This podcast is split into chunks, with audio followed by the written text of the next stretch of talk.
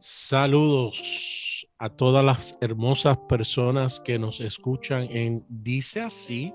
Una vez más estamos con ustedes hablando acerca de las escrituras verso por verso, o por lo menos eso tratamos. Y cuando no lo hacemos, pues Andrés nos los deja saber que nos faltó algo. Todo el mundo está haciéndote bullying últimamente, Andrés. Hay que aprovechar. Eh, sí, parece que toqué el nervio teológico de algunas personas y como que ha habido ahí una explosión, pero ese no es el tema de hoy. Ese no es el tema y, y mucho menos hoy.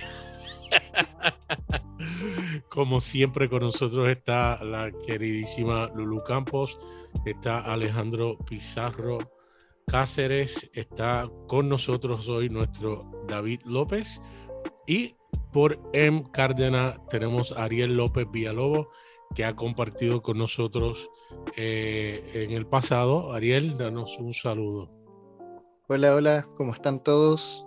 Feliz de nuevo de estar aquí, de venir a conversar con ustedes. Feliz de venir justo cuando toca hacer bullying a Andrés. Me toca venir. Eh, Ay, ya empezamos. hablando, hablando de que los milagros existen, el, cuando alguien le tenía que hacer bullying a Andrés, viene mi, invitación. Así es que creo que ahí hay un, un mover. Llegó justo a tiempo. Y Andrés. Que alguien me diga que Dios no existe.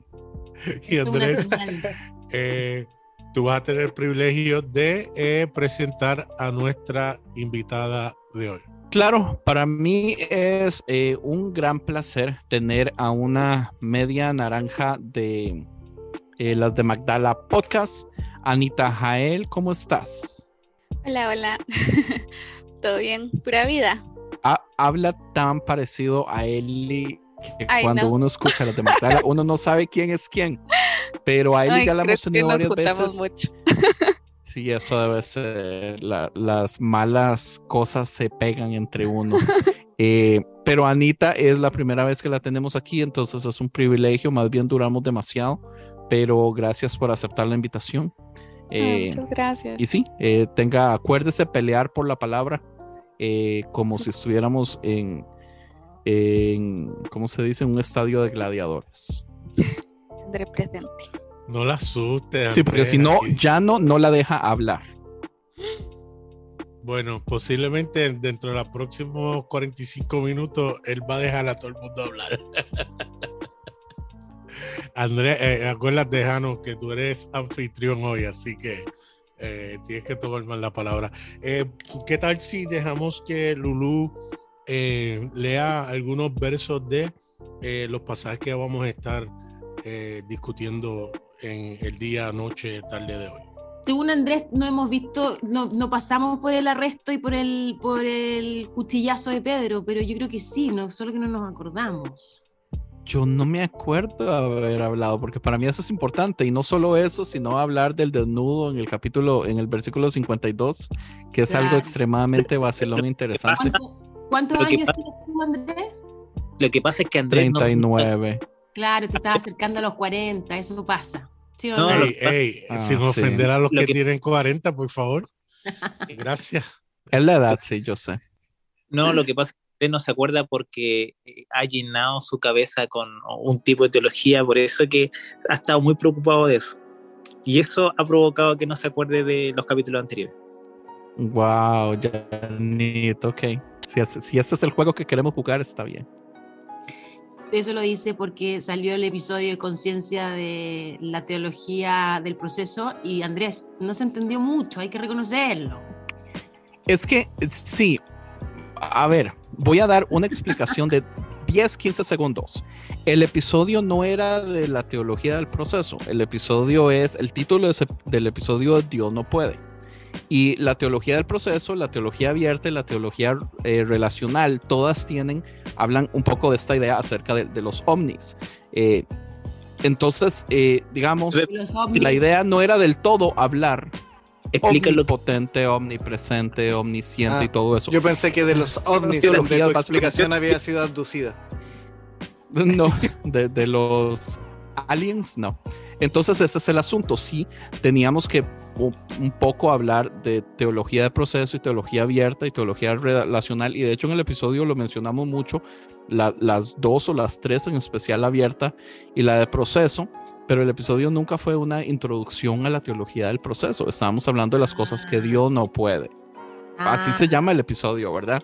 Entonces, eh, muchas de las críticas han sido, yo no entendí la teología del proceso y muchas de mi respuesta es, pues yo tampoco la entiendo, yo tengo mes y medio leyendo de la teología del proceso, entonces estoy lejos de ser un experto, pero me llama muchísimo la atención, por ejemplo, el lado donde hay cosas que Dios no puede basado en estas teologías, que no es solo la del proceso, son varias, pero bueno, ha sido una cosa increíble cómo le ha afectado a tantísimas personas, pero ha sido divertido también.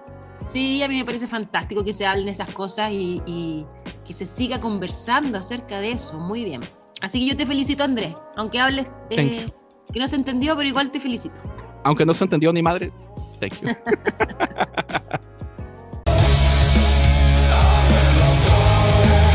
Estás por escuchar el podcast Dice así.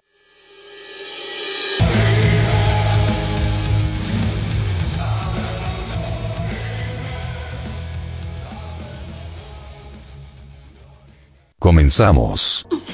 Ya, voy a leer Marco entonces 14, 53, un, un par de versículos. Llevaron a Jesús a la casa del sumo sacerdote, donde se habían reunido los principales sacerdotes, los ancianos y los maestros de la ley religiosa. Mientras tanto, Pedro lo siguió de lejos y entró directamente al patio del sumo sacerdote. Allí se sentó con los guardias para calentarse junto a la fogata. Adentro los principales sacerdotes y todo el concilio supremo intentaban encontrar pruebas contra Jesús para poder ejecutarlo, pero no pudieron encontrar ninguna. Había muchos falsos testigos que hablaban en contra de él, pero todos se contradecían. Finalmente unos hombres se pusieron de pie y dieron el siguiente falso testimonio. Nosotros lo oímos decir, yo destruiré este templo hecho con manos humanas y en tres días construiré otro no hecho con manos humanas. Pero aún así sus relatos no coincidían. ¿Sigo o ya estamos, que se entiende que Jesús Yo está siendo pienso juzgado? que ahí está. Está perfecto. Ya. ¿Algún comentario inicial, eh, Lulu? No, después voy a comentar harto acerca de, de Pedro. Quiero hablar harto de Pedro, de que esto que lo iba siguiendo de lejos, ¿no? Pues como Lulu leyó en el relato, ya lo arrestan, se lo llevan, Pedro lo sigue y le da con, sobre todo, sentarse junto a los soldados para calentarse. Aparentemente hacía obviamente frío en ese momento. Y la parte que a mí me llama la atención inicialmente es que están buscando obviamente eh, imponerle algún cargo, pero... eh, las personas que están testificando en contra de Jesús se están contradiciendo. Eh, pudiéramos hasta pensar que están tratando de ser justos en la manera de, de, eh, hacer esto en contra de Jesús, ¿verdad? Ah, al no decir, no lo vamos a, a acusar por algo que no sea correcto, porque ellos están literalmente luchando con que, qué vamos a hacer porque eh, todo el mundo se está contradiciendo. Y no es hasta que eh, Jesús eh, le hacen una pregunta y Jesús contesta, que entonces vemos, vamos a ver lo que sucede. Ariel, ¿algún comentario acerca de esto inicialmente? Sí, yo cuando lo leí fue primero, e- esta parte es como cuando cuando leo Marcos es como un director de cine y aquí es como cuando empieza la música de suspenso, llega como al clímax del, del relato. Aquí empieza la música, todavía no la música fuerte que te deja así pegado al asiento, pero empieza el suspenso, porque empieza el, el juicio, como tú dices, el juicio medio extraño. Y eso a mí me llama mucho la atención porque es parte del relato, pero claro, cuando uno lo lee como una historia continua, se ve muy bien. Pero cuando uno le da una vuelta más, es bastante ilógico. En ciertos sentidos. ¿Por qué? Por ejemplo, los, eh, los sacerdotes decían, estaban buscando cómo matarle, cómo inculparlo. Pensando, si quisiéramos decir, de que no pudiesen matarlo. Pero en ese tiempo, la ley judía, si alguien blasfemaba, tenían derecho a, lapidarlo ahí mismo, lo, lo que le pasó a Esteban más adelante en los hechos. Entonces no, no daba a entender de por qué este juicio oculto en la noche donde nadie se dé cuenta, si ellos perfectamente le podían hacer la misma pregunta durante el día y entre todos lo apedreaban. Claro, teníamos la, la- la desventaja quizás de que era conocido o era aclamado por la, por la gente, pero lo podían poner, si quisieran simplemente matarlo, podían ponerlo en contra de un soldado romano y el soldado romano no le iba a temblar la mano por matar a una persona.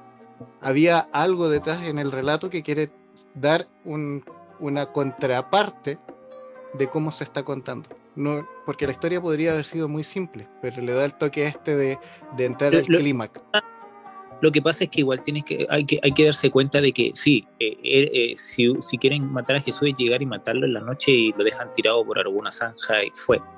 Pero yo creo que ellos querían darle como un sentido a- al, a- al matar a Jesús. Yo creo que también para, para mostrarle a los demás de, mira, esto te va a pasar si tú también empiezas a enseñar cosas que van en contra de la institución que había en esa época. Y por eso que, por eso que buscaban como una forma de, de- de- de poderlo matar, que, que ya llega un momento en que ya es día y ya hay mucha gente y, ahí empiezan a como inculparlo por cosas que, que- eran como totalmente fuera de, de- contexto, pero al final eh, contaminan al pueblo y eso provoca que, que ya den como el veredicto de- de pegarle los latigazos.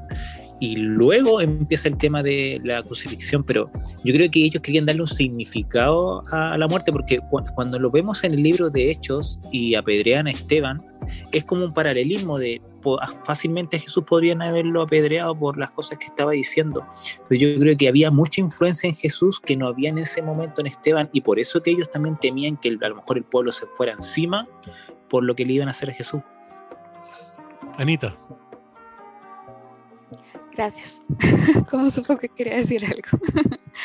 este, no, vieran que yo siento que eso, esa historia me resuena igual en Latinoamérica y eh, en, no sé, en, en lo que son las luchas sociales y demás, porque así como, como trajeron a alguien que estaba abogando por, por derechos, por um, una vida digna, un trato diferente a otras personas que, que no, que ni siquiera veían como personas en la época y demás.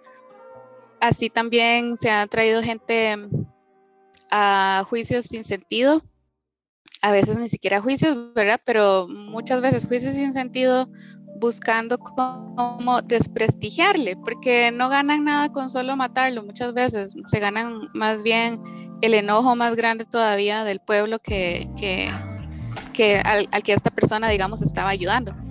Eh, no sé, pensando en mártires, tal vez, o no sé, pensando en, en gente que, que hasta la fecha, no me voy a meter en cosa política, pero digamos, han metido a la cárcel gente que el pueblo, sí me meto. Hágalo sin pena. no sé, este, en Brasil, por ejemplo, ¿verdad? Entonces, eh, di, el pueblo, el pueblo queriendo, queriendo a Lula y, y él casi candidato y no sé qué, y de un pronto a otro extrañamente. Entonces empiezan a haber corrupción, empiezan a haber cosas que estaban mal supuestamente en él, juicios en los que usted escucha las grabaciones en donde dicen como, eh, pero entonces esto usted lo compró, ¿verdad? Y eh, no, no he comprado eso en un momento. Bueno, y entonces como compró esto, entonces qué tal cosa. Y, o sea, así, eh, este, este tipo de, de juicios que, que se empiezan a dar, pero es obviamente es para desprestigiar un montón a esta persona hasta traer la imagen de esta persona o de este salvador, digamos, que viene para otros que, que tal vez no, no, tenían esperanza, necesitan tirarlo al piso, necesitan dejarlo de la peor manera. Yo también me acuerdo de la historia, por ejemplo, de Víctor Jara. A él no lo mataron nada más, a él trataron, lo torturaron y, y horrible, ¿verdad? Y lo dejaron de la peor forma.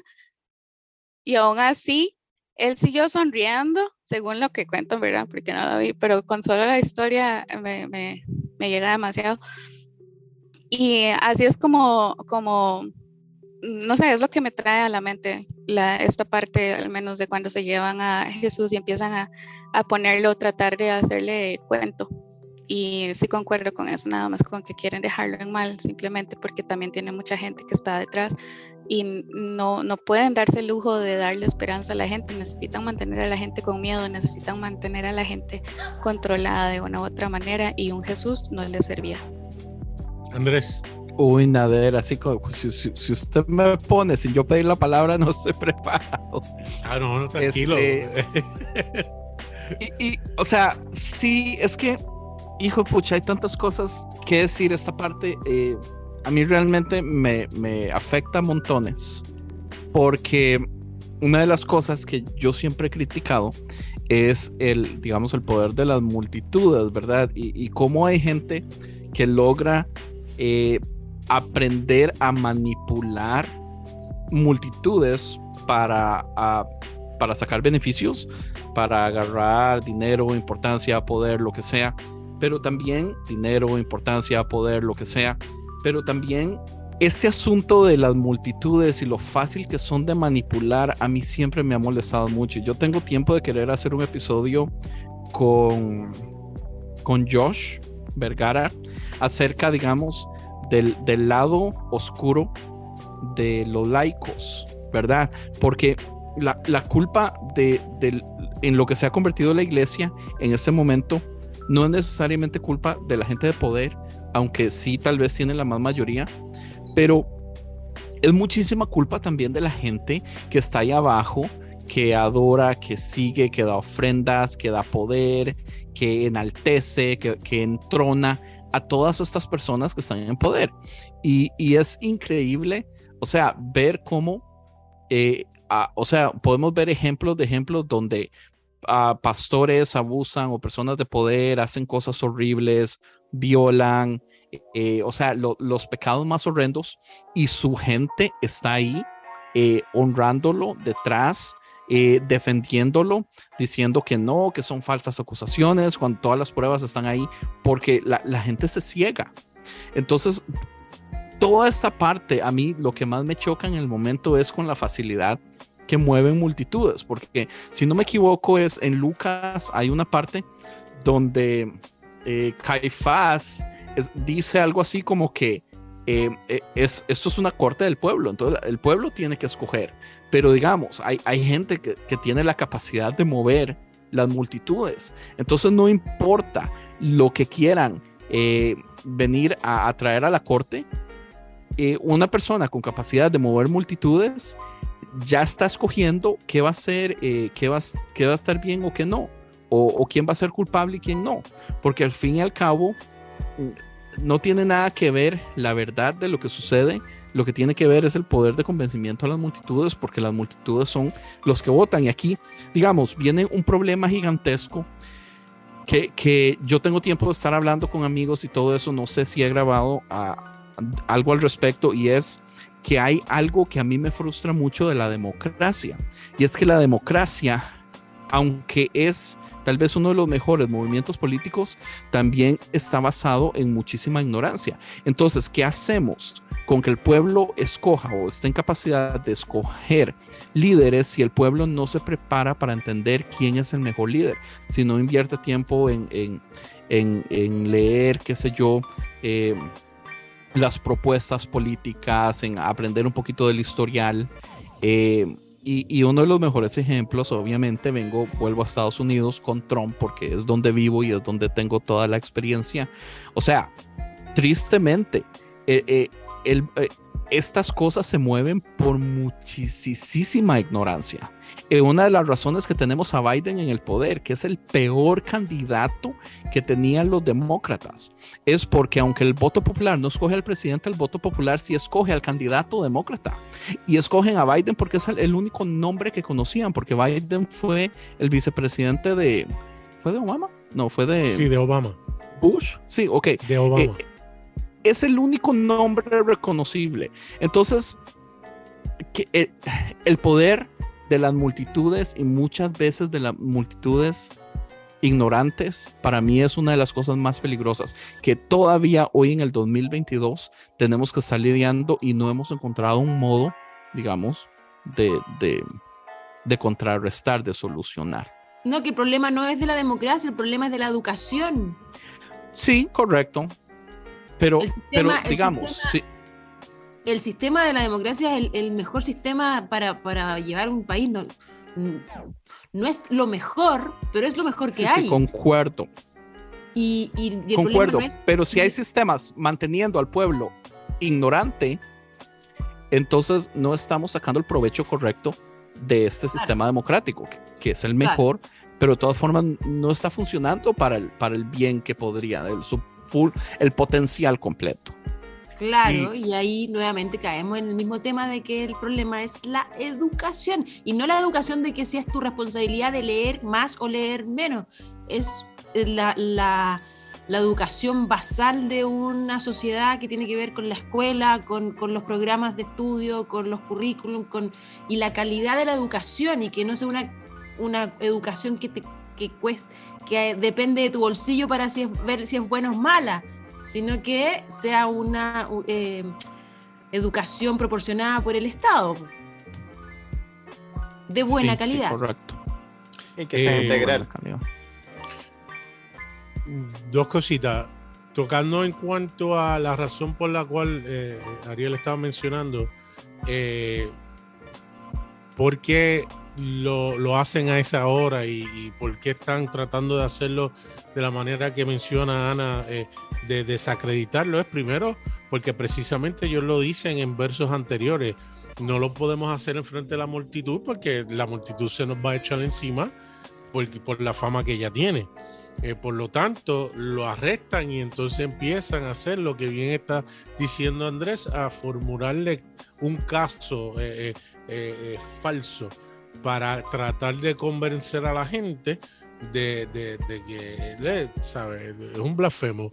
Es interesante porque Andrés, tú dijiste lo de las multitudes, pero esa realidad de las multitudes, y eh, hago el anuncio para conciencia de, los de, de los sesgos, es, es un, un sesgo, es un sesgo de comunidad. Es tan cierto de un lado como del otro. No importa en qué lado tú estés, política, social, culturalmente, cuando hay una comunidad de un grupo en, en unísono en una creencia, la mayoría va a pensar como el grupo piensa.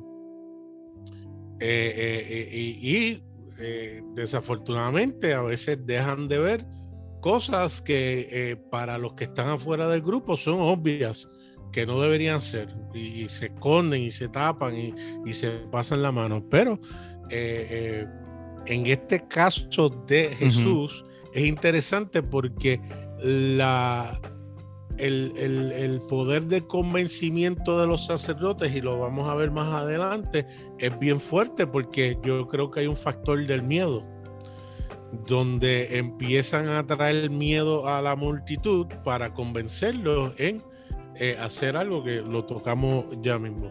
Eh, Ariel, tienes la mano levantada.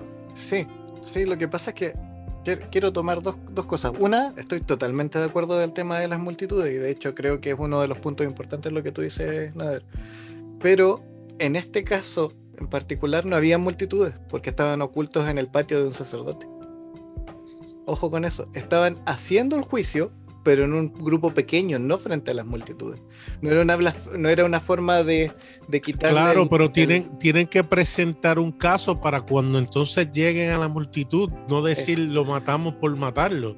Exacto, por eso pero- se están es que hay rascando que- la cabeza, ¿qué vamos a hacer? ¿Qué vamos a decir? Ahí a quiero esta llegar. gente? Porque se están contradiciendo. Exacto, pero ahí quiero llegar. Pero porque mira, entonces, ¿quiénes son? Aquí dice, y algunos empezaron a escupirle y a cubrirle el rostro y a darle puñetazos y a decirle profetiza. Eh, Eh, y los se cree que ahí son los soldados. Ahí, no, ahí dice que Es son pura los gente- mismos, lo- los No, mismos los soldados. sacerdotes y los escribas. No lo dice. Sí, sacerdote escriba a los soldados. No dice soldado, dice sacerdotes, Sacerdotes maestros. Ah, perdóname, los, disculpa, es que luego Es que nuevamente los Ahí es donde soldados- quiero llegar, porque mira, esto es, vamos a tomarlo así, este es como un mini juicio oculto en un, en un espacio pequeño de los sacerdotes que, donde después lo van a llevar a los romanos. Pero fíjate en el detalle que... ¿Cuánta mí- gente cree usted que había ahí entonces? Y, y digamos, en ese caso, ¿cómo O sea- funcionaban? Los testimonios eran, traían gente y, y después los sacaban. Eh, en teoría sí, pero ahí no te, no te habla de ese tipo de juicio, que después se lo hacen a los apóstoles en, en hechos, te lo, te lo mencionan de esa forma, pero aquí no, era todo oculto, que, es que ahí quiero llegar, mira, esto oculto, pequeño y que no, que no, no, no me hace sentido, viene a ser un- una contrahistoria. ¿Por qué? Porque la ley judía lo que te decía es sé justo para juzgar.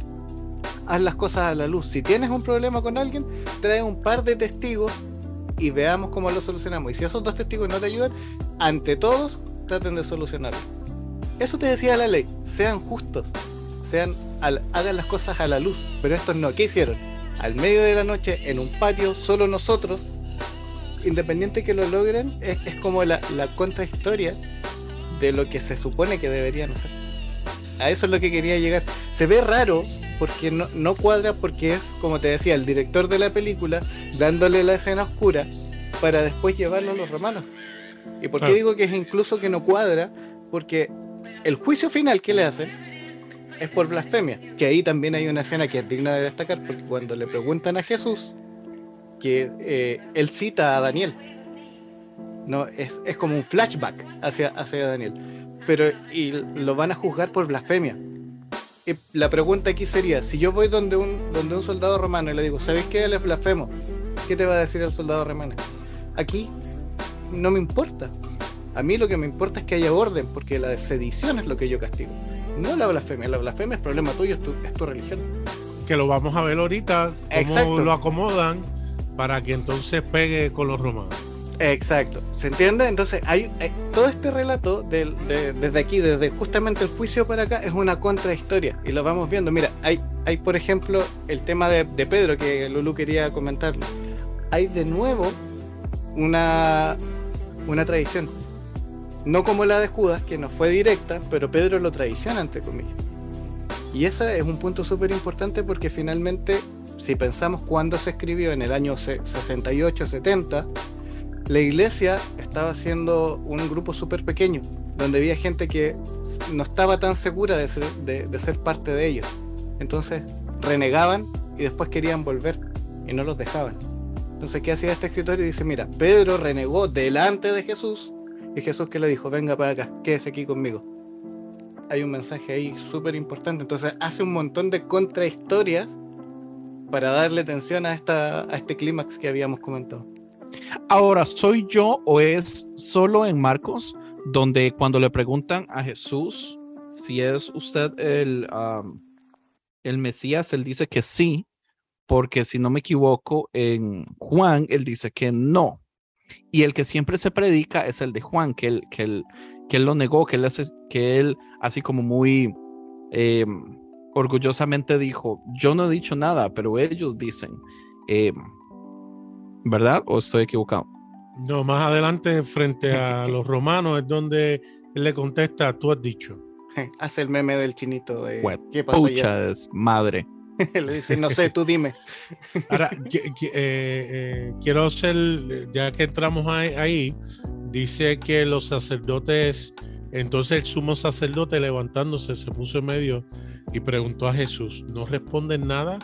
¿Qué testifican estos contra ti? Pero él se quedó callado y nada respondía. Le volví a preguntar el sumo sacerdote, ¿eres tú el Cristo? Y ahí es donde eh, dice, ¿eres tú el Cristo, el Hijo del bendito? Jesús le contestó, yo soy. Y verán al Hijo del Hombre sentado a la diestra del poder y viviendo y viniendo con las nubes del cielo. Es interesante porque yo creo que yo lo mencioné en otro podcast, Nabel Kurish, que es un ex musulmán que se convierte al cristianismo, él establece que cuando él hace la declaración hijo de hombre es donde los sacerdotes y los escribas y los se- ahí es donde eh, explotan.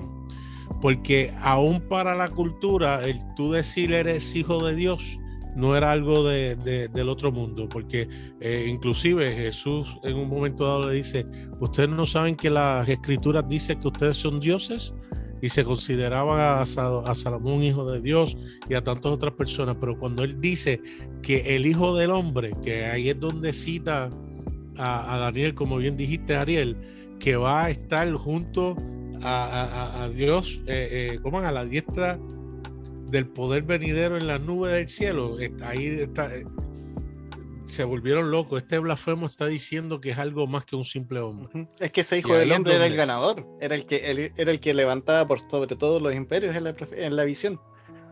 Ese es el. Correcto. Y ahí es donde entonces ellos dicen, no, esto es suficiente para nosotros poder entonces formularle cargos. David, ¿Qué onda? ¿Cómo andan? Qué gusto estar acá. Eh, a medio episodio. Lo estaba escuchando. Muy interesante lo que todos están diciendo. Y sí, es, es- es- creo que como dijo Ariel hace rato, ¿no? Es donde comienza la música a ponerse eh, tensa para irnos poniendo al borde del asiento a los lectores. Y justamente esa es la intención de Marcos, ¿no? Marcos escribe con el fin de que las personas pudieran entender por qué Jesús muere. Entonces aquí es donde viene la parte interesante. De hecho, se dice de las hipótesis sobre Marcos que se escribe de atrás para adelante, ¿no? El autor va eh, armando los hechos de la resurrección no tan explícita que tiene Marcos hacia el inicio de- del ministerio de Jesús. Entonces, creo que justo esta parte del, de- del juicio doble tiene, algo muy interesante y ya lo mencionaron eh, varios, ¿no? Pero Marcos hace muchos estos paralelismos y creo que es uno de sus mayores aportes en esta parte de las duetas que va armando, que es el juicio secreto de Jesús contra el juicio público de Pedro. Jesús está encerrado, Pedro está al aire libre. Jesús está únicamente con los líderes, Pedro está con toda la gente. Y Jesús al final de cuentas se declara el Mesías, sabiendo que esto le va a costar la vida. Y Pedro dice, yo no sé ni qué onda. Y hay, un número interesante, que es el número tres, ¿no? Tres veces le preguntan qué onda Pedro y Pedro dice tres veces no, porque pues para la- las audiencias que, que leían esto, la numerología era importante. Para nosotros ya ha perdido mucho el peso que tenía. Ya es más una cuestión ah, mística arcana, la numerología que vemos como una herramienta divertida que, eh, tiene lo suyo, pero e- en la época que se escribe esto eh, era, era clave la numerología, ¿no? Así se entendían de una manera muy precisa todo. Entonces, el 3 es el número de la plenitud. Y al Pedro negar tres veces a Jesús es plenamente soy consciente de que no quiero nada que tenga que ver con este maestro.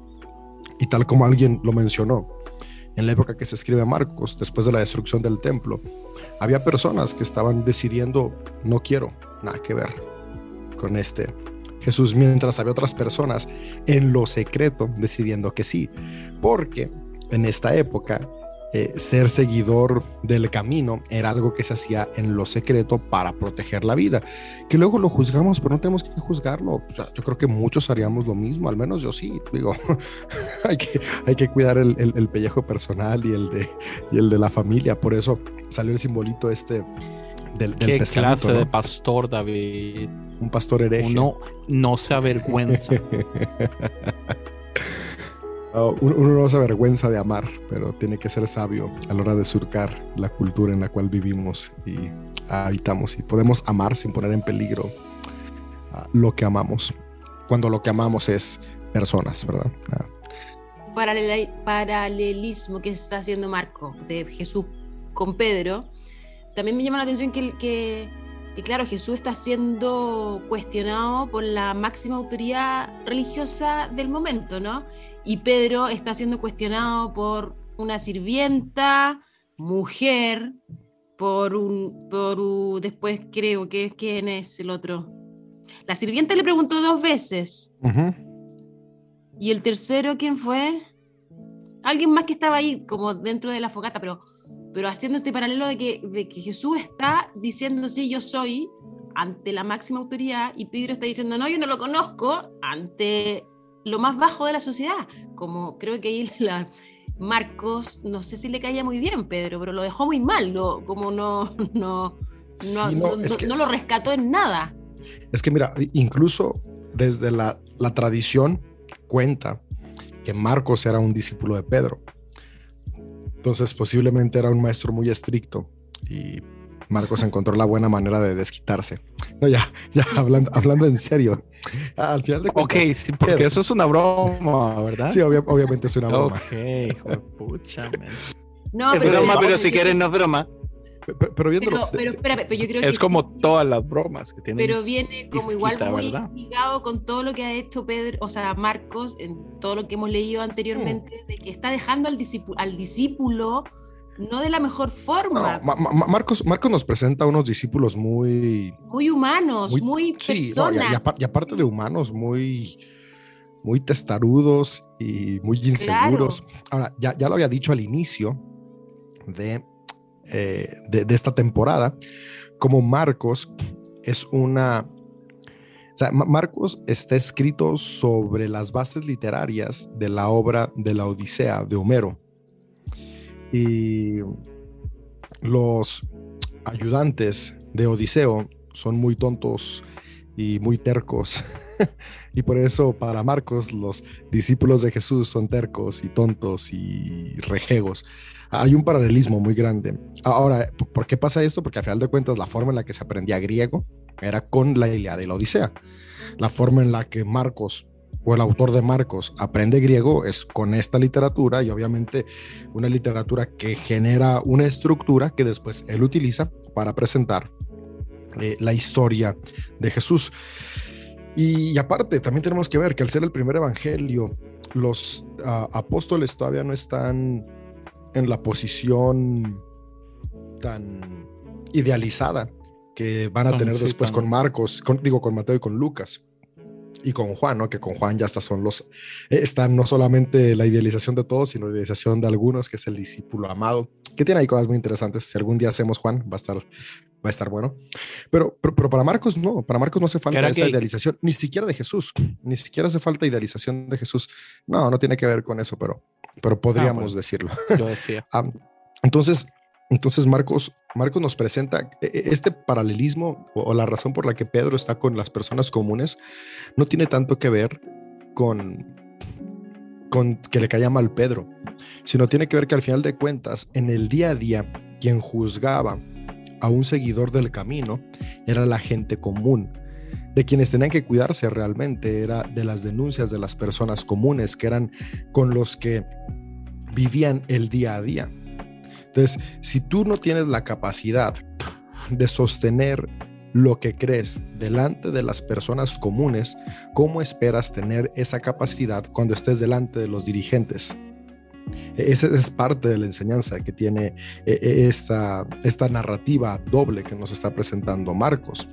Entonces, eh, el, juicio doble trae esta parte de Jesús en lo secreto, está siendo juzgado por los altos líderes, lo cual quiere decir que al final de cuentas es la institución la que tiene un problema con Jesús, no el pueblo.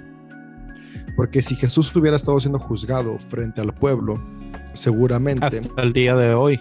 el, hasta el día de hoy, claro, el, el veredicto sería diferente. Y lo podemos ver desde la narrativa del templo, ¿no? Desde que Jesús hace lo del templo, vemos como eh, los grandes líderes ven que se mueve su institución y es cuando comienzan a tramar cómo matarlo. Entonces, al final de cuentas, es en secreto con los altos líderes, porque el pueblo no lo iba a, a juzgar como esperaban. Sin embargo, nos pone al mismo tiempo a Pedro, porque es como esta, es- esta cuestión de épocas, ¿no? O sea, en la época de Jesús, cuando Jesús estaba aquí, tenía a todos de su lado. Pero hoy, 30, 40 años después, no está el sumo sacerdote enfrente de nosotros, pero sí está la vecina, el vecino, el compadre, la comadre, el amigo, la amiga. ¿Cuál es mi reacción ante ellos?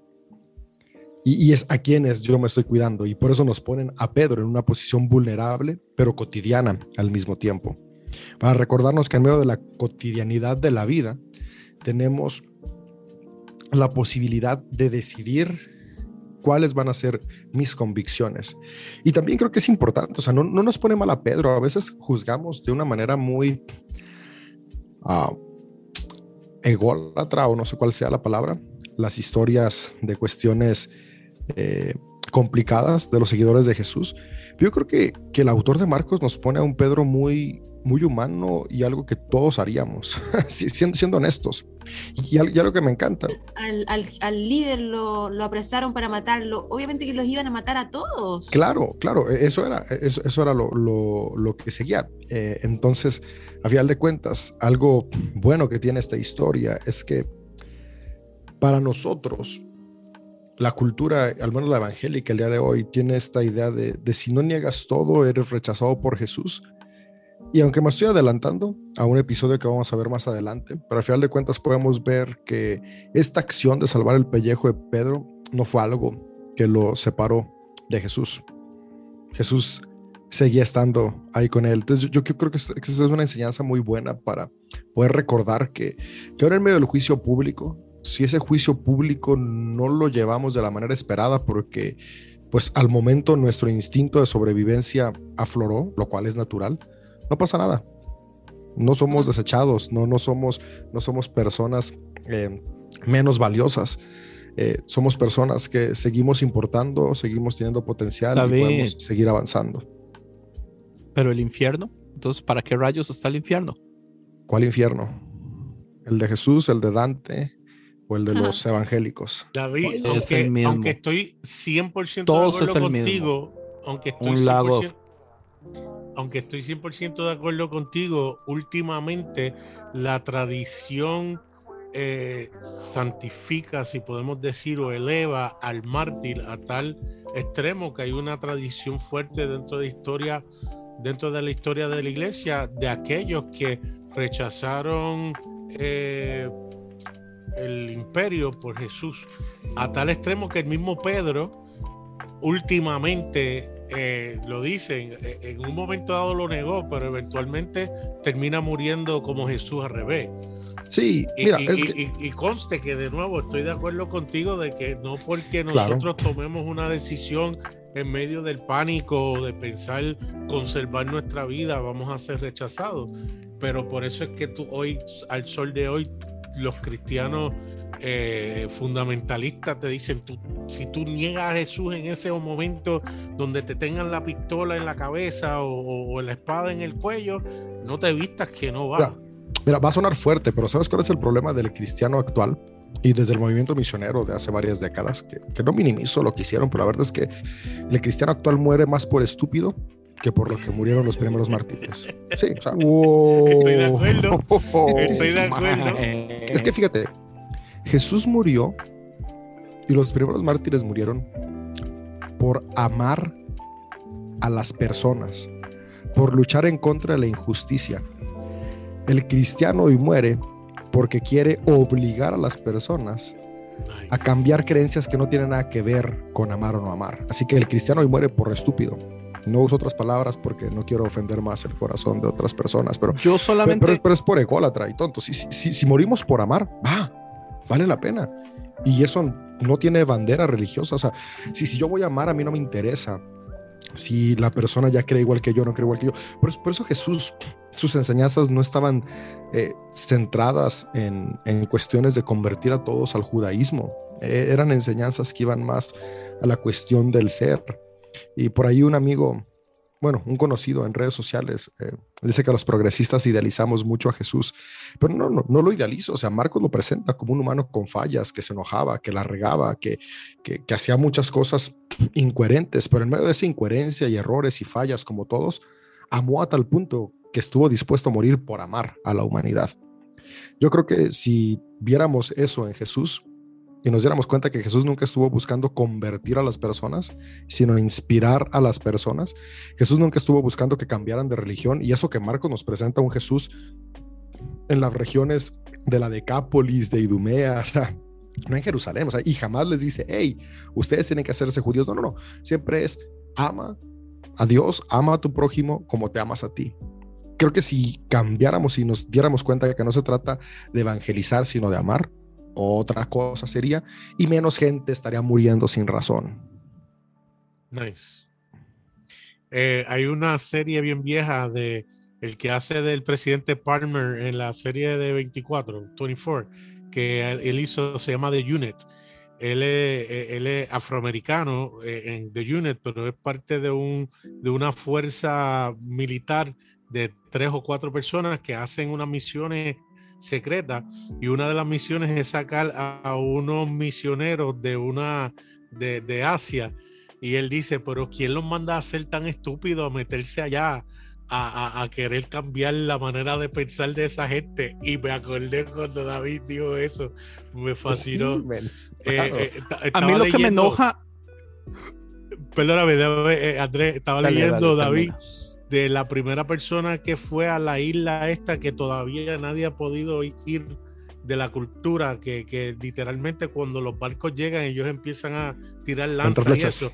Y el misionero que llega que dice, yo vi eh, eh, en, su diario, yo vine aquí por mandato de Dios, porque Él me va a dar la victoria. y, en lo último que escribe es, eh, fui, un niño tiró una, ¿cómo una lanza y, se la, y se la impeló, se dice, Lulu. en el costado. Se la, Le pegó. Ajá. Y él dice, yo no quiero morir, pero si tengo que hacerlo, pues yo no sé qué. Claro, y, idealizamos. y, y, ahora, e, e, eso, o sea, por, por un lado, tenemos que entender también que a final de cuentas, la espiritualidad va de la mano completamente de la sociedad. Y la sociedad siempre va movida o dirigida por la filosofía dominante del momento. Ahora, la filosofía es la forma en la que entendemos el ser, lo que nos rodea, lo que nos mueve y todo. Siempre ha sido movido por bases filosóficas. En la época en la que esto sucede, unas cuestiones filosóficas muy importantes que surgen en Grecia, que son las ideas eh, de Aristóteles, de Sócrates, de, esta escuela, eh, tenían, tenían un, un peso muy grande en la teología paulina, Ahora, Marcos escribe desde la teología paulina y para esta filosofía socrática y aristotélica, el cuerpo no vale y lo que vale es lo que sigue. O sea, por eso Sócrates toma con tanta facilidad la cicuta.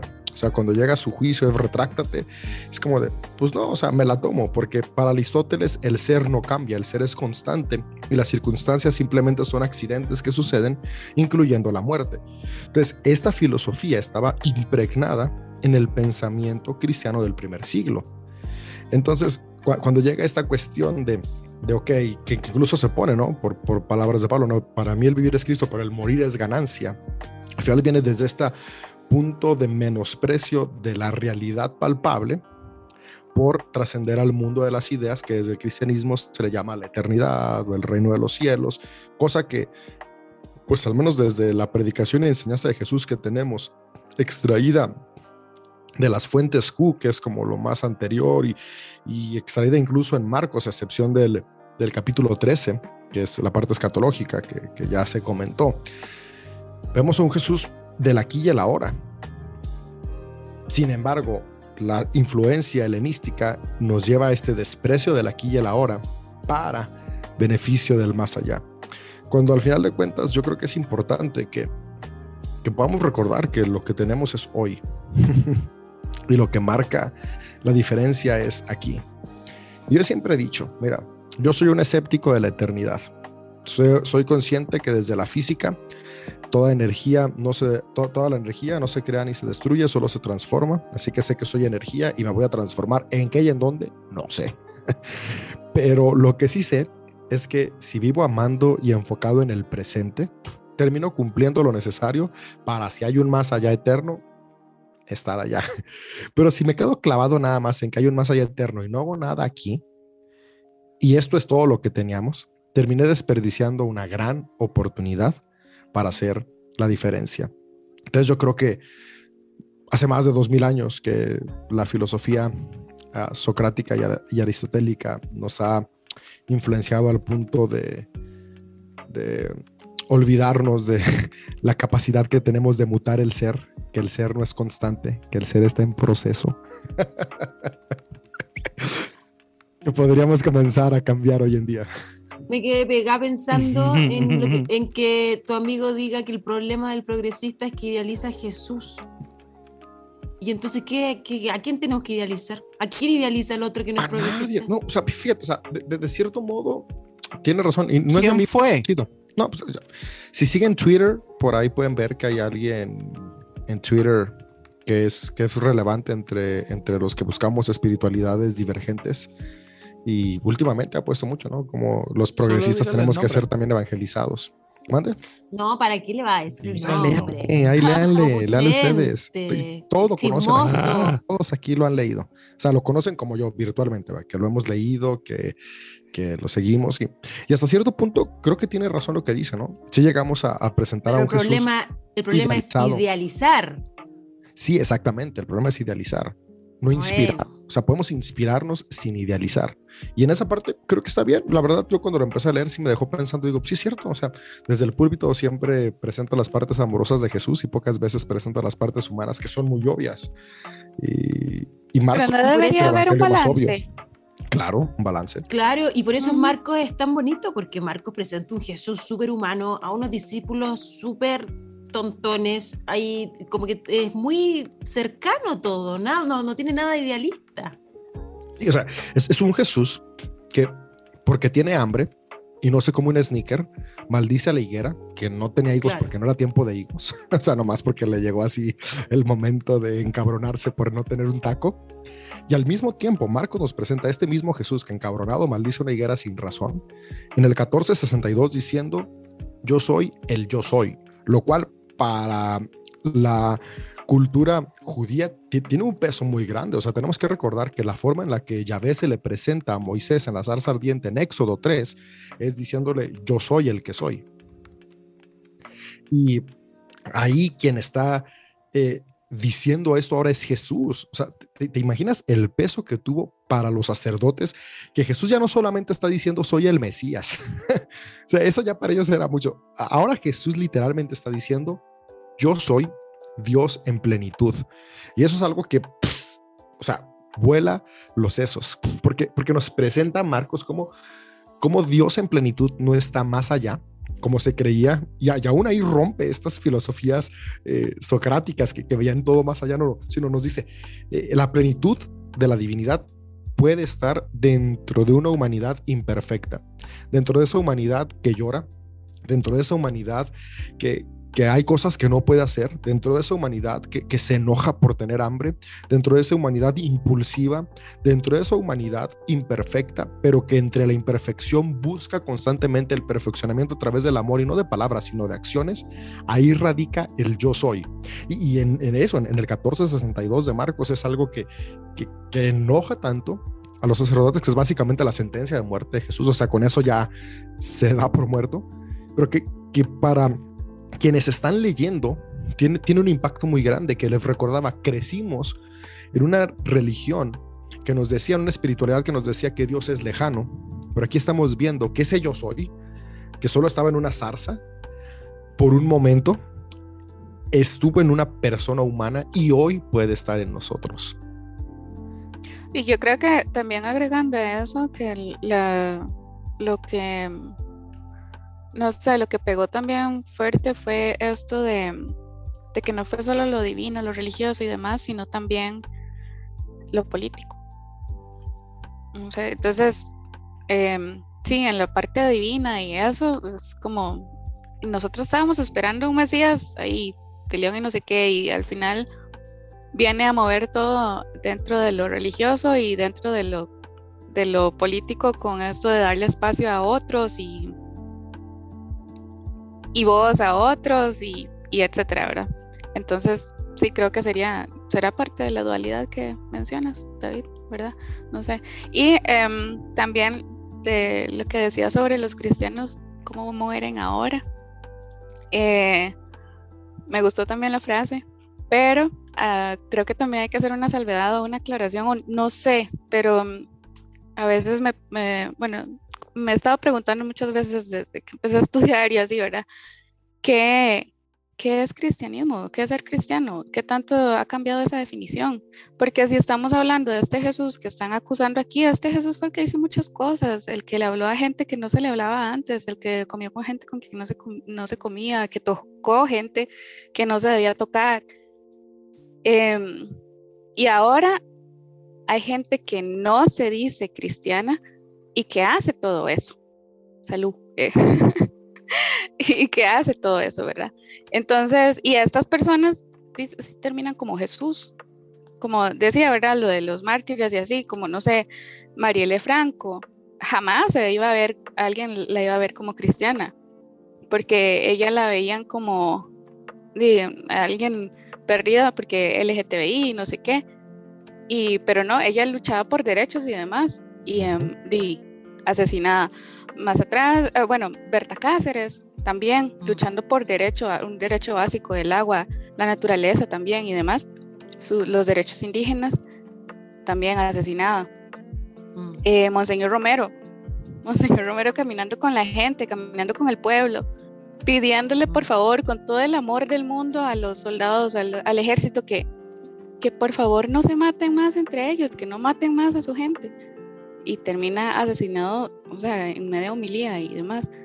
Entonces, quiénes son cristianos y, y, luego ver entonces las razones por las que están siendo juzgados, juzgadas, juzgadas y asesinadas. y, y, y, hay gente que se dice cristiana y hace todo lo contrario de lo que hizo Cristo. Sí. Es, que, es, que, es muy interesante eso que dice Anita, porque, o sea, ah, es muy difícil que lo aceptemos, pero es que Jesús no vino a crear una nueva espiritualidad. Jesús creció judío, vivió judío y murió judío. Él jamás cambió de espiritualidad. De hecho, si somos muy honestos, tampoco es que vino a hacer una gran revolución en su espiritualidad. O sea, sus, enseñanzas que tienen que ver con cuestiones espirituales son muy similares a las de otros grandes pensadores, maestros y rabís judíos. Lo que yo veo en Jesús o lo que se le atribuye a Jesús es que Jesús toma muchas enseñanzas que iban por la vía negativa y las cambia a la vía positiva. Por ejemplo, la regla de oro, ya era muy bien conocida ah, por otras personas, pero en esa época Iliel, el, el, el viejo, tenía el de no hagas a otros lo que no quieres que te hagan, que es la vía negativa. Viene Jesús y dice, haz a otros lo que quieres que te hagan. Sin embargo, ah, Jesús sí estuvo muy enfocado en la en la transformación de lo que me mueve para transformar cómo me muevo con los demás, que es decir, una transformación social sin importar si eres judío, si eres seguidor de Saturno, si eres uh, persona que va y adora al bosque. Por eso vemos a un Jesús que, estaba en las orillas del mar de Galilea haciendo su ministerio y jamás le decía a los que lo escuchaban, hey, vengan y sigan el judaísmo es vengan y síganme. Tú sigue yendo a adorar al bosque, pero ama a tu prójimo. Tú sigue yendo al templo de Saturno, pero ama a tu prójimo. Tú sigue yendo a la sinagoga, pero ama a tu prójimo. La cosa es que con el pasar del tiempo, de estas cuestiones morales que no tenían una cuestión religiosa, volvimos una nueva religión, limitándolo y haciendo lo que era un medio, un fin, y creando sistemas que se iban alejando cada vez más y más y más de lo que Jesús enseñaba para acercarnos más y más y más a sistemas que podían dar forma y orden a esta nueva religión. Y eso comenzó desde los concilios, ¿no? Donde era, ok, ¿cómo vamos aquí a empezar a poder establecer todo esto para que todos crean igual? Cuando Jesús nunca esperaba que todos creyeran igual, Jesús esperaba que todos amaran igual. Entonces, el día de hoy decir que es un cristiano creo que es complejo, porque el día de hoy cristianismo ya lo que significa es una serie de dogmas, doctrinas y creencias. Incluso yo tengo tiempo en esta crisis de, soy cristiano porque creo en el mensaje del Cristo, pero al mismo tiempo sé que no soy cristiano porque no creo los dogmas y doctrinas de la espiritualidad conocida como cristiana. Entonces, Ariel se te va a enojar ahorita Está bien, está bien, no pasa nada. que ahorita debatimos chido también sobre eso. Entonces, yo creo que respondiendo a, lo que dice Anita, creo que un cristiano seguidor de Jesús el día de hoy puede ser budista, puede ser ateo, puede ser agnóstico, puede ser evangélico, puede ser católico, puede ser musulmán, puede ser hindú, porque es alguien que ama como Cristo amó.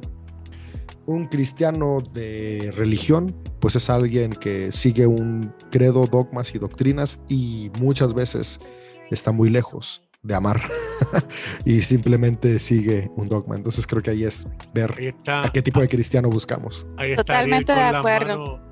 Está Ariel con las manos levantadas. Le voy a dar el gusto a Andrés, no solamente para. No, mira, quiero aclarar ese punto porque yo lo, lo he debatido harto, lo he debatido con Nader, con Lulu. El tema de si. Que, Conmigo ayer, no, contigo llevo como tres días. El Ya- ofendido ya no quiero no mencionaste. conmigo, conmigo desde los últimos tres días. Dios mío, Ariel, que Dios te perdone. De no ser que yo a usted lo amo tanto, men. Es que, es que tengo paz en el corazón, pero si no, no hubiera podido dormir de cómo me has tratado. No te hubiera dejado entrar a la grabación. Así como a mí casi no me deja entrar por traer una camisa Gucci. ok, no, pero a lo que David lo dice muy bien. No es cierto, no es Gucci. No necesitamos, no necesitamos la etiqueta. Ese es el punto. A veces nos quedamos con la etiqueta de querer ser cristiano. Y claro, la etiqueta implica un montón de dogmas que son la parte que te dice puedes usar esta etiqueta. Pero eh, hicimos una analogía con el nombre cuando estábamos discutiendo con Nader y, y- y Lul- y Lulu. Y lo importante era seguir amando en este caso. Que eso, independiente te digas cristiano, te digas ateo, te digas como te digas, si lo estás, si, estás amando, no necesitas ser cristiano para amar. Ese es el punto. Creo que ahí va. Ahora, si te quieres decir cristiano, está bien, pero si vamos a conversar y yo digo soy cristiano, me voy a meter en un saco donde van a venir un montón de cosas que quizás yo ni siquiera creo. Y ahí hay un problema.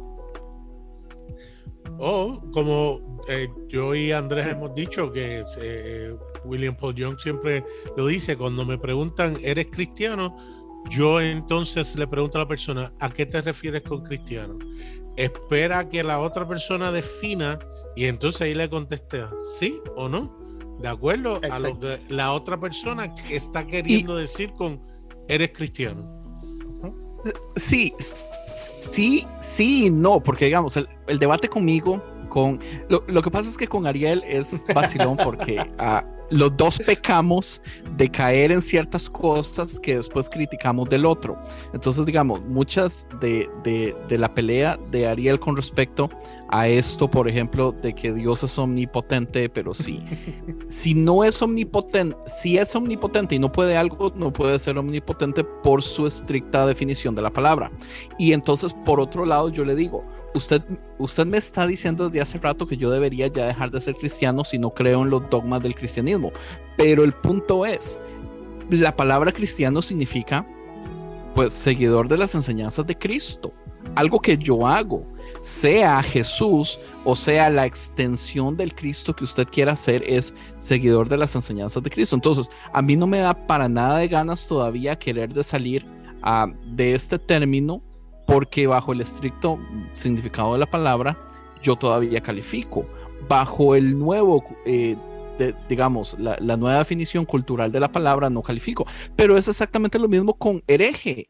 Estás Hereje, bajo la definición popular, Tú, ¿Qué? estás calle- tú calificas dentro de la definición popular, pero entre la- dentro de la definición estricta no calificas. ¿de qué? ¿De De cristiano. No, de hereje todo el rato desde que naciste. Ah, ah, ok, ah, pues a eso me refiero. Eh, la palabra hereje, su definición estricta popular en este momento es una persona que está en contra de los ideales y dogmas del cristianismo y es algo malo.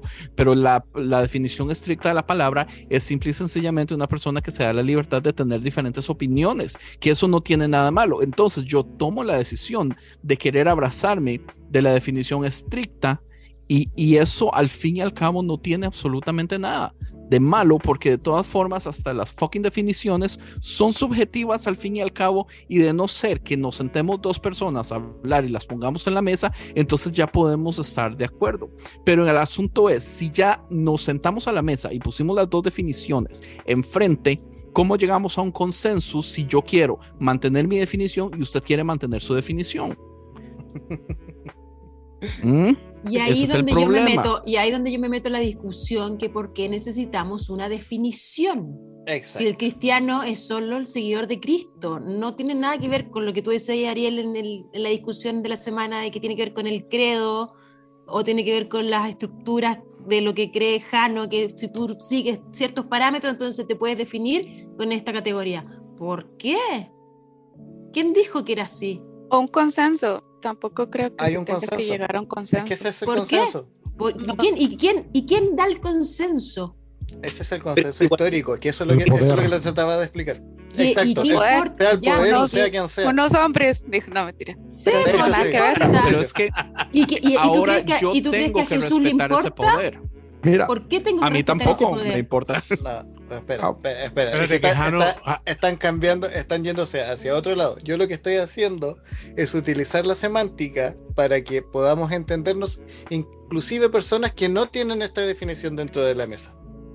Eso es lo que yo propongo. Porque si estamos nosotros Claro, aquí y y nos ponemos de acuerdo, propongo- yo le puedo, puedo decir que una papa frita es un pepino y todos cuando diga papa frita se van a imaginar el pepino. No, es que usted se va a los Pero, Ariel, hay alguien que no está aquí. malos, Ariel. Un budista es porque sigue a Buda, ¿no? Tú te conoces toda la estructura y los dogmas y, la- y el consenso que ha llegado al budismo para saber de quién es budista o no. No. No, pero O alguien te dice que es budista las ramas y del tú, a- budismo. y tú asumes de que es un seguidor de Buda, punto. Porque al cristiano tienes que ponerle un consenso para definirlo. Porque lo definieron previamente. bueno, pero, pero, Pero pero ¿qué te Bien, importa pero las a ti? definiciones cambian. Humanos. Porque ahora mismo- sus consensos que determinan qué Ahora es. mismo, hamburguesa, todo el mundo pensaba que una hamburguesa era un eh, carne molida de, de- de- de vaca. Miren, Pero ahora hay hamburguesas que son de plantas. Bueno, y si nos vamos ya a la mira, Ya, ya lo definición, asocia con que es una exacta. hamburguesa. hamburguesa es de jamón, de ham. Hamburger. Hamburger, correcto. Antes Y- era antes era, era jamón. Correcto. Sí, o sea, y por ejemplo, en México, en México hay un pedo muy grande entre las quesadillas. Eh, los que viven en el error, que están en la Ciudad de México, dicen que las quesadillas si no tienen queso o no. todos los demás que vivimos en lo correcto sabemos que una quesadilla lleva queso, obviamente. Es exactamente Entonces, al, al- al final de cuentas, Mira, al final de cuentas creo que las etiquetas y los consensos y, y las normas, y especialmente en cuestiones que tienen que ver con organización, son necesarias. Y, y- y Jesús tenía sus reglas y tenía sus Espérate, espérate, palabras y David. tenía sus Pero por, organizaciones pero, también. ¿por qué, es- pero ¿por qué eso es necesaria? Mira. Creo que eso responde tanto a la necesidad del hombre a, a tomar el, el- Ok. el mango ¿Por por qué? el, Mira, el poder por el qué, mango. ¿Por digo por qué? Qué. ¿Por porque no somos deja- animales. ¿Por qué no dejas que las cosas fluyan? Porque no y- se puede. ¿Por qué? Porque es parte de nuestro instinto natural. O sea, a- al- al- y es y es parte de lo que digo, que a veces idealizamos a Jesús. Jesús tenía enseñanzas que eran secretas, que no eran para todos. ¿Por qué? Pues porque aún el mismo Jesús de Nazaret sabía la importancia de las estructuras, del orden, de la cohesión a través de... de- de- Pues están en la Biblia. conexiones. No son tan secretas. No, pues, exactamente, pero, pero como se nos presenta, pues se nos presenta un Jesús que, David. que, que, que- formaba todas estas cuestiones. Y, Pero nosotros Jesús- mismos las eh, vivimos. Pero espérate, pero Jesús agarró esa estructura, habló desde esa estructura, pero la dio vuelta y dijo que ahora que el que se crea mayor sea el que sirva, Sí, el, que, el eso- que, el que quiere vivir digo, que fíjate, muera, fíjate, el que lo creo- dio creo- vuelta a todo. Creo, creo que aquí es lo importante. O sea, lo que da vuelta a todo es Jesús habló del neuma, lo que nos mueve. Entonces, y es algo que yo le he dicho siempre a ahí punto, cuando, cuando nos peleamos. O sea, el, el problema no es si dirijo una mega iglesia de 100 mil gentes, o si dirijo una iglesia de 10 personas, o si soy un voluntario. Es si usted se quiere en- poner camisetas de Gucci, es el problema siempre. No, no, no, no, no, eso, eso, eso, eso tampoco es problema alguno. Eh, Mm. bueno, puede ser. Ya está yendo al gimnasio, partió por, Sí, por tener el claro. cuerpo para usar la camiseta. Eh, pero, pero a lo que voy es, lo importante es que lo que me mueva es el un amor. gordito no puede usar Gucci. No se le ve igual de bien. Digo, al final de cuentas hay que... nunca lo usaré entonces. Ya me distrajeron del punto. Ya, ya no, Eso- esa eso fue muy buena consenso. estrategia, Lulu.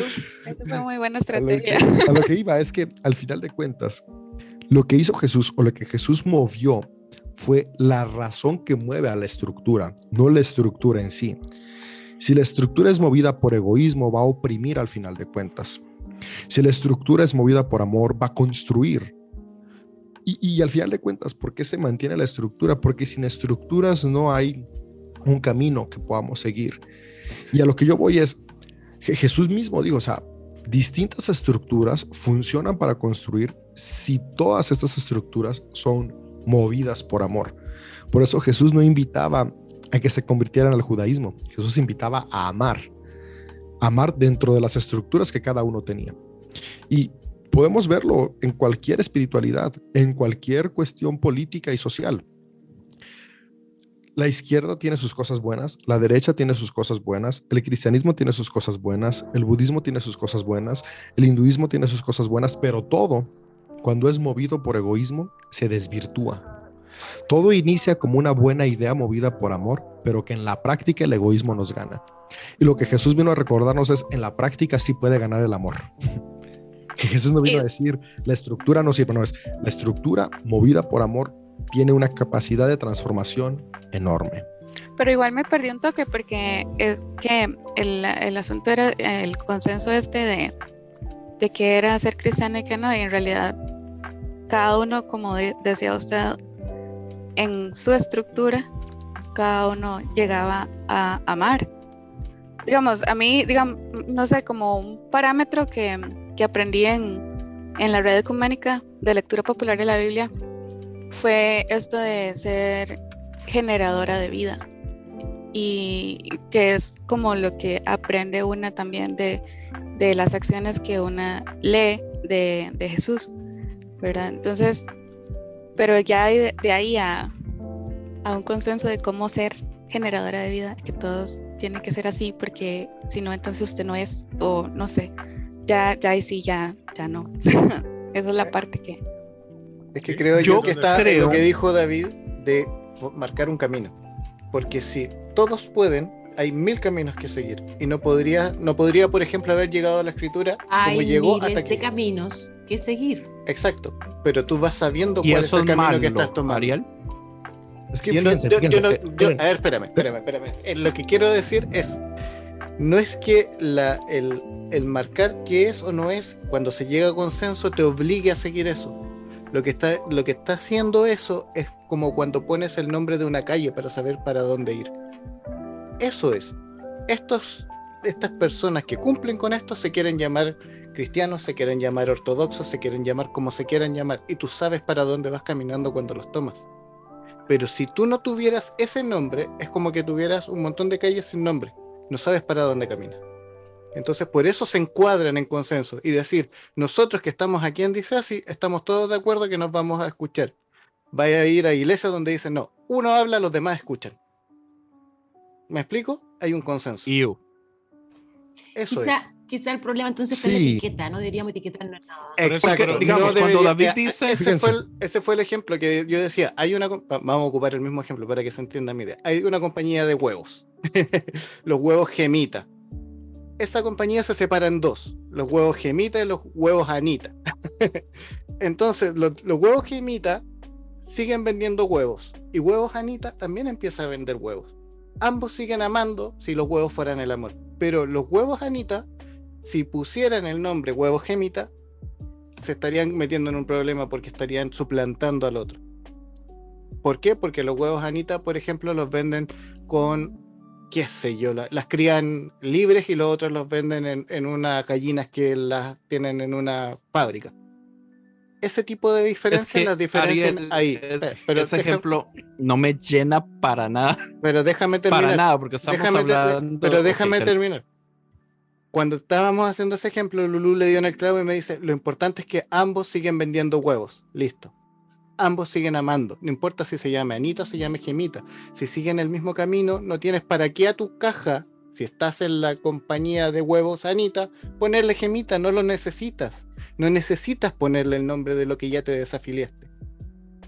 Necesitas seguir amando. Es que para mí- vender huevos. En este ejemplo, el truco es el huevo. Porque, porque todos son huevos, todo se, se basa en el huevo. Entonces, no Claro, importa cómo se estás llame el Huevo. nombre, el punto clave es el huevo. Ahora, ah, A si huevo. usted viene y me dice a mí que usted, huevito jamita, no le puede poner huevo a Anita y le tengo que poner cualquier otra cosa, póngale eh, Claro. el, el hijo no nacido de una gallina, Exacto. Anita. Ya, pero ahí estás No, cambiando. yo le voy a decir, eh, No, porque tú, no, porque se tú estás llama huevo asemejando. también. Tú estás asemejando la- la- el concepto cristiano, tú estás asemejando el concepto cristiano con la marca gemita, no, con el, no con el Hablando- concepto huevo. No con el huevo, Miren, Por eso, Huevo. por Huevón. supuesto. es- cualquiera puede usar el Huevo. El tema, el es que... no puedes seguir usando el nombre porque el cliente va a buscar el huevo con el nombre. Ma, pero es es que que- el cristianismo se basa en Cristo. Cristo es el huevo. Cristo, cristiano, A huevo. seguir. A Cristo, huevo. Que, Cristo- que, que déjame hacer yo una pausa Cristo es el gran huevo. Es que yo te hago Cuando- una pregunta, Andrés. Te voy a hacer una pregunta súper simple. Cuando, ¿Jesús cuando, instauró a los cristianos? No, por supuesto. Ya, entonces- no. Pero uno sigue a Jesús. pero la gente, Entonces me puso el huevo.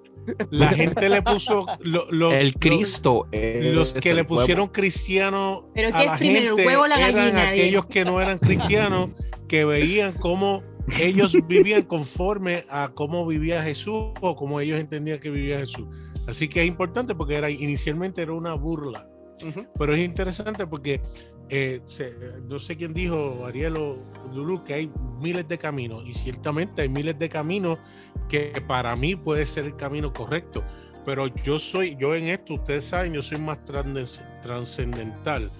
El camino es Jesús. Uy, El camino es Jesús y él dijo, yo soy el camino, la verdad y la vida y nadie viene al Padre si no es por mí.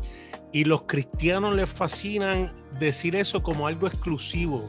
Ah, si no aceptas o haces A, B y C, no puedes llegar a Jesús. Y es todo lo contrario de lo que No, está diciendo. Está diciendo, ¿sabes qué? Ya yo hice lo que tenía que hacer para que todos estuvieran incluidos. Así que si tú decides hacerlo por este camino, por esto, por este, ya la realidad de que están en mí o son o, o- o- o- o han, o- o han llegado al Padre, ya eso está resuelto. A ver, es, como cabaña- decir el GPS. dice- Jesús es la- el GPS. La no importa el camino que agarre, continúe Lolo. a ver, la cabaña dice, eh, cuando le pregunta Mac a Jesús, eh, to- entonces todos los caminos llevan al pa a, a ti, a Dios. Ah, Y. Jesús dice, no, solo hay uno, pero yo voy a recorrer todos los caminos Yes. existentes para encontrarte. Exquisito.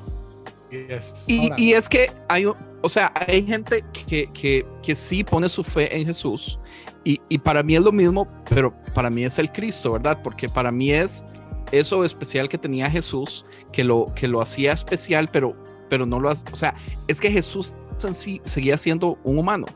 Entonces, eso especial que hace Jesús ahora está en todos nosotros. Entonces, e- es ese Cristo está en todos nosotros. Entonces, madre, no puedo, o sea, se lo juro que no puedo, me encabrona que me quiera ver a ver cómo me quita a mí la palabra Cristo, porque de, de aquí es de donde yo me estaba agarrando por años. Es que déjenme les digo lo siguiente. Vean, la, la cosa es que, o sea, la, la palabra cristiano hoy en día y desde finales del siglo IV tiene una, una connotación meramente estructural, porque se determinó justamente para poder delinear un sistema de creencias. Ahora, aquí lo importante es darnos cuenta que, que si somos muy honestos, desde la forma en la que podemos conocer a la persona de Jesús de Nazaret, el Cristo, es gracias a que alguien quería crear un sistema de creencias. Ahora, este sistema de creencias debe haberse llamado paulinismo y no cristianismo, y seremos paulinos con la esencia del Cristo, al igual que los hinduistas con la esencia del Cristo, etc. etc, etc. Sin embargo, se decidió pues que íbamos a ser cristianos, pero, pero, pero al final de cuentas, porque hay estructuras, porque desde su formación se formó como una sistematización de una nueva forma de creencias. ¿Qué podemos rescatar? Que aún dentro de esa sistematización hubo personas tan increíbles como el autor de Marcos que quisieron recordarnos que esa sistematización paulina tenía un origen en alguien que estaba más interesado en el qué me mueve que en el cómo hago las cosas. estaba más interesado en el fin que en el medio. Y esa sistematización existe porque hubo alguien que amó. Y ese amor puede estar presente y está presente en cada sistematización que el ser humano ha hecho y haya hecho. Yo creo que, y esto incluso ahorita me sirve como terapia, ¿no? O sea, si dejo de preocuparme por pre- preguntarme por qué soy cristiano y simplemente si me identifico como cristiano chido, pero me preocupo más por amar, pues otras cosas pueden pasar, ¿no? Y al final de cuentas eso nos, nos regresa al, al juicio de Jesús, este juicio teológico, social, ¿no? Donde Jesús al final de cuentas se presenta como Dios, como el yo soy, como el Mesías, recordándonos que Dios es el Mesías y que ese Mesías está en nosotros, en la humanidad, dándonos el potencial desde como lo veamos, a través del Espíritu Santo, de la conciencia, de la energía, como le llames, de poder transformar nuestro entorno y darnos cuenta que abrazar el amor nos va a llevar a ser juzgados. Juicios teológicos, juicios sociales van a ser parte del día a día cuando decidimos que lo que nos mueva sea el amor. Juicios teológicos, ¿por qué? Porque al final de cuentas la teología no se escapa del egoísmo y todos queremos que mi teología sea la mejor. Pero Jesús nunca, nunca, nunca, nunca dijo esto sí y esto no. Él se limitó a decir yo soy. ¿Qué tal si en lugar de estar queriendo defender mi ideología nos limitamos a yo soy, ¿qué soy? Yo soy el amor. Yo soy el amor que se ve manifestado desde esta expresión. Y ante el juicio social de quién tenía la autoridad, si los sacerdotes o Jesús, Jesús se limitó a decir que al final de cuentas lo que tiene la autoridad sobre todas las cosas es el amor, aun cuando parece que no. Yo también, en lugar de estar buscando qué es lo que tiene más autoridad, me doy cuenta que el amor es lo que trasciende. Creo que podemos transformar vidas. Y de este juicio oculto de Jesús, teológico, social, creo que es lo que podemos llevarnos. Y es con lo que se cierra el capítulo 14 de Marcos. Oiga, muy, yo muy tengo una bueno. pregunta súper importante. Ocupo que hagamos ideas de si vamos a quitar cristianismo, cómo podríamos llamarnos mejor Pero ¿por qué lo en vamos vez a de quitar? cristianos. Es que Vamos ese es tu problema. Hagámoslo vacilón. Necesitas una Hagámoslo etiqueta. vacilón. ¿Por qué necesitas una etiqueta, mae? Ariel, Ariel, ¿qué propone? ¿Para qué necesitas una etiqueta? Te estás peleando por una etiqueta. Yo propongo eh, Yosiano. Ah, ok. Humano, con una espiritualidad De yo mismo. En pro De de- yo en soy. Lógico. Si yo, Yo soy. Del siempre, siempre, siempre cito a Henry Nowen que dice que Jesús no nos invita a ser, a imitarlo a él, nos invita a ser tan auténticos como él, a ser nosotros mismos quien realmente Amen. somos. Ay, Ah, yo pensé que estaba citando a gusta Vergara con. Yo Ay, sé que hay muchos. Me gustó. Me gustó mucho eso. yo sé que hay muchos cristianos que en vez de cristianos se deben llamar adamitas porque le dan más poder a Adán que a Jesús, pero ya eso Uh. es otro, otra O discusión. Paulinos, o Abraham, o, o sea, Sí, pero. Paulino se puede entender porque él fue tan bravo, Pablo fue tan bravo de decir, imítame a mí como yo imito a Cristo. Así que Claro, porque, porque incluso el, el mismo concepto yo soy, que yo sé que puede tener toda una explicación eh, divina, teológica de lo que significaba y qué sé yo en el hebreo, bla, igual es un yo soy. ¿Quién eres tú? Yo soy. Listo. ¿Qué, ¿Cómo te llamas Dios? Yo soy. Encu- Encuentro que Uy, hay un Lulu, esto está.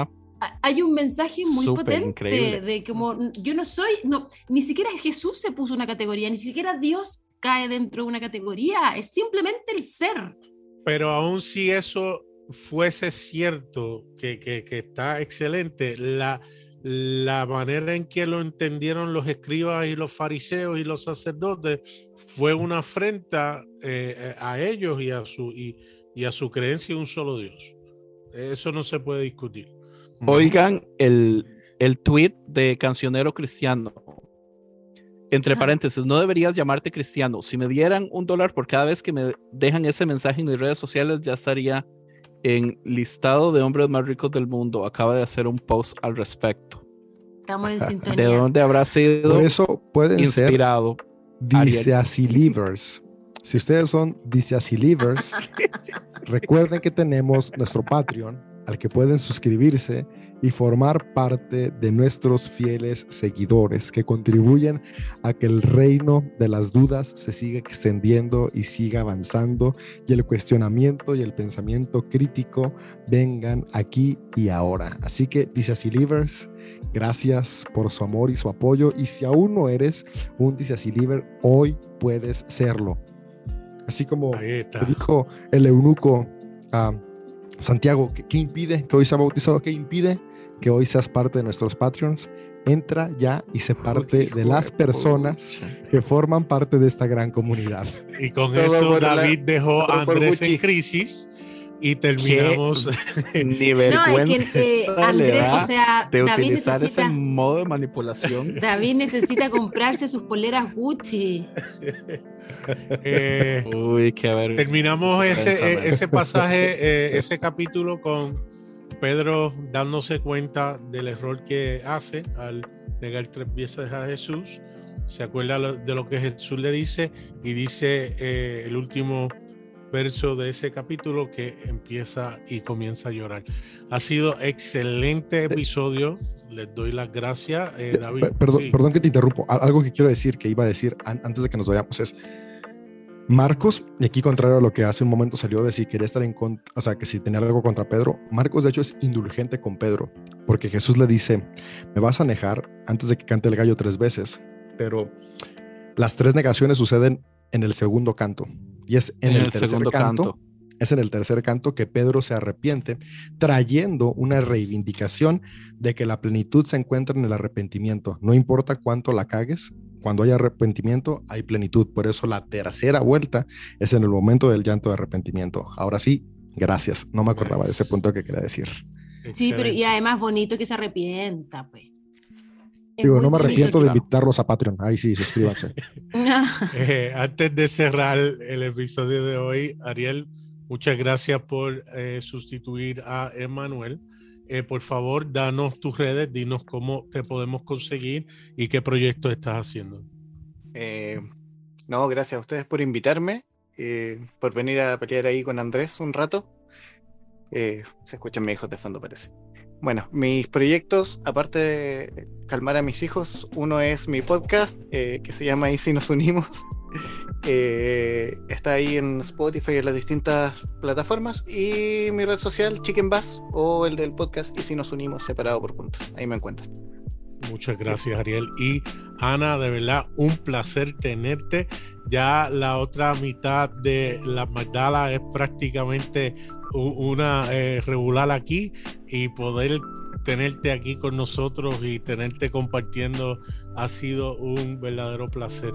Ana, dinos cómo te podemos conseguir en las redes, qué otros proyectos tienes, qué estás haciendo. Eh, cuéntanos.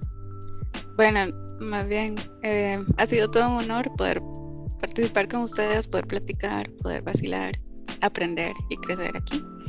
Em, bueno, yo soy de las de Magdala, junto con mi amiga Eli. Entonces nos pueden encontrar en Facebook, nos pueden encontrar en Instagram como las de Magdala Podcast. Y eh, pues ahí nos disculpan que no grabemos tan seguido, pero, pero igual tenemos en el corazón siempre esto de que queremos grabar. Y sí les puedo ir contando que em, en septiembre seguramente vamos a tener una una grabación y lo trabajaremos en conjunto con unas amigas, amigas de Teología sin Vergüenza. Entonces, para que esperen ese otro episodio y, nos escuchen. Muchas gracias, Ana. Eh, muchas gracias a todos ustedes que nos escuchan semana tras semana y hasta la próxima. Namaste. Pura vida. Saracatoyo.